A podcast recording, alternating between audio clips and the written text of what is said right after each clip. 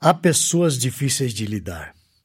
Pessoas que nos desafiam, que procuram qualquer oportunidade para uma boa briga, pessoas que estão sempre de mal com todo mundo. Eu posso ficar com a minha consciência em paz, ignorando gente assim porque elas são difíceis mesmo? O texto que eu trago para você hoje é do Marcos David Moonpointner. Ele é biólogo formado pela Universidade Mackenzie. Fez sua iniciação científica no Instituto de Ciências Biomédicas da Universidade de São Paulo.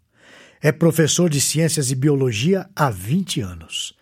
Ele é ainda estudante de mestrado no Seminário Teológico Servo de Cristo, no curso Master of Divinity. Faz também mestrado no Laboratório de Investigações Médicas da Faculdade de Medicina da USP. O texto de sua autoria que vamos trazer a você hoje tem como título Reconciliação. Podemos ter paz com todos?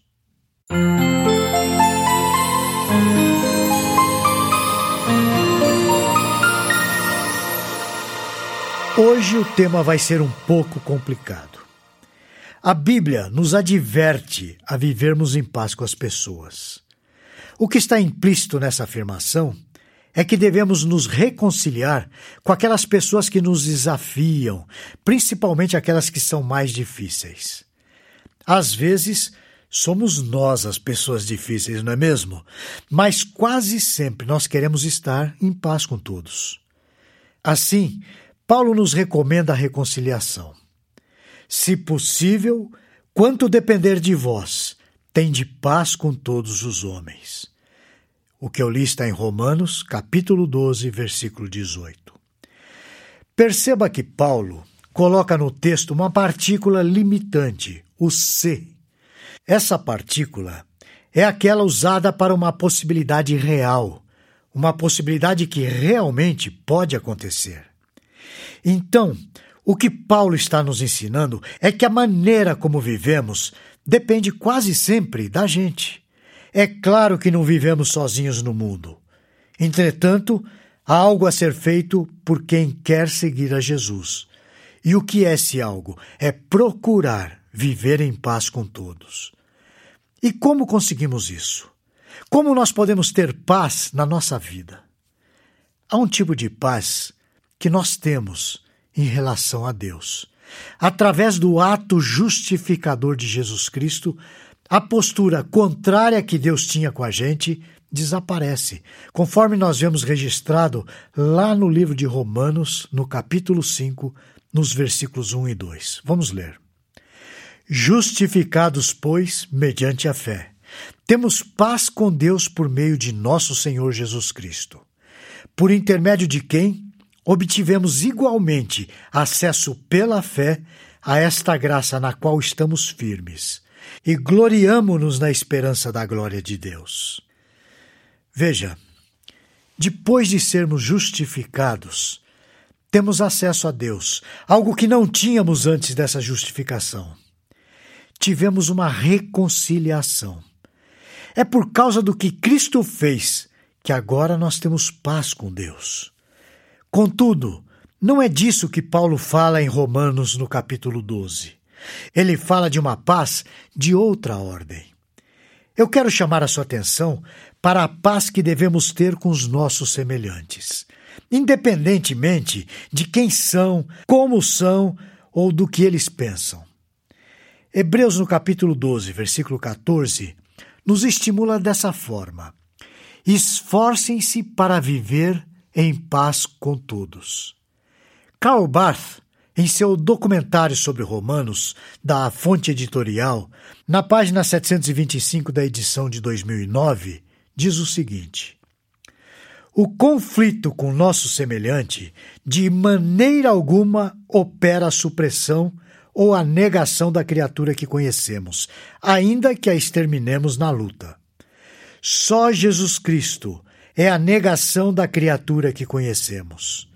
A luta dentro de nós e a luta com o nosso semelhante deveriam cessar no instante em que reconhecemos essa realidade, por não terem mais razão de ser.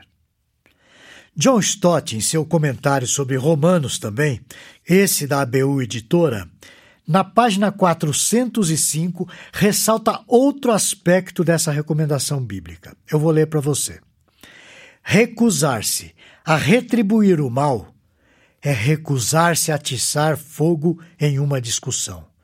Às vezes, isso não é possível, pois às vezes os outros ou não estão dispostos a viver em paz conosco, ou então estabelecem para a reconciliação uma condição que envolveria um comprometimento moral inaceitável. Paulo é muito claro ao dizer que a paz nos nossos relacionamentos deve partir de nós. Ele não associa isso a um pedido de perdão da outra pessoa. Se eu sou a parte ofendida, eu devo me lembrar das palavras de Jesus. Negue-se a si mesmo. Lucas capítulo 9, versículo 23. Nós cristãos somos aqueles que não respondem o mal com o mal, mas com o bem, como afirma o apóstolo Paulo. Não torneis a ninguém mal por mal. Esforçai-vos por fazer o bem perante todos os homens. Isso está registrado em Romanos no capítulo 12, no versículo 17. Tem outro texto aqui. Não te deixes vencer do mal, mas vence o mal com o bem. Romanos também no capítulo 12, agora no versículo 21. Geoffrey Wilson, em seu comentário de Romanos da editora PES, na página 184 ele diz o seguinte: Um prazer na discórdia não tem parte alguma na virtude cristã. Portanto, o cristão, tanto quanto depender dele, deve fazer todo o esforço para preservar e promover a paz com seus semelhantes. E tem ainda Arcis Pro, em seu livro Romanos, da editora Cultura Cristã, na página 395, que nos aperta um pouco mais com algumas questões perturbadoras. Veja o que ele diz. Nós temos algum inimigo? Temos relacionamentos rompidos? Estamos vivendo pacificamente com todos aqueles que conhecemos? Se dissermos sim a essas questões, sugiro que necessitamos reavaliar as nossas opiniões. Todos nós experimentamos relacionamentos rompidos e conflitos significativos com os outros. A minha sugestão para você é que você pare por um instante agora e siga a recomendação de Arcis Pro. Vá buscar a paz com quem está em conflito com você. Puxa aí na sua memória alguém com quem tenha pendências e vá até ele para restabelecer a paz. A palavra de Deus é pródiga nesse assunto. Vejamos alguns textos. E assim, se alguém está em Cristo, é nova criatura. As coisas antigas já passaram, e eis que se fizeram novas. Ora, tudo provém de Deus, que nos reconciliou consigo mesmo por meio de Cristo e nos deu o ministério da reconciliação, a saber, que Deus estava com Cristo reconciliando consigo o mundo, não imputando aos homens as suas transgressões, e nos confiou a palavra da reconciliação. Esse texto está em 2 Coríntios, capítulo 5, versículos 17 a 19.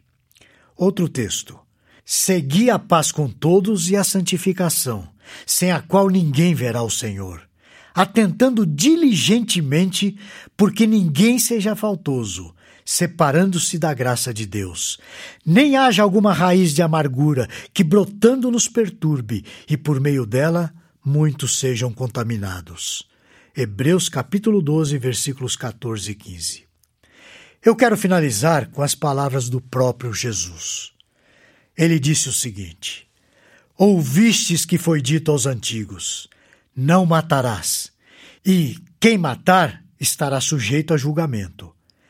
Eu, porém, vos digo que todo aquele que sem motivo se irar contra o seu irmão estará sujeito a julgamento. E quem proferir um insulto a seu irmão estará sujeito a julgamento do tribunal. E quem lhe chamar tolo estará sujeito ao inferno de fogo.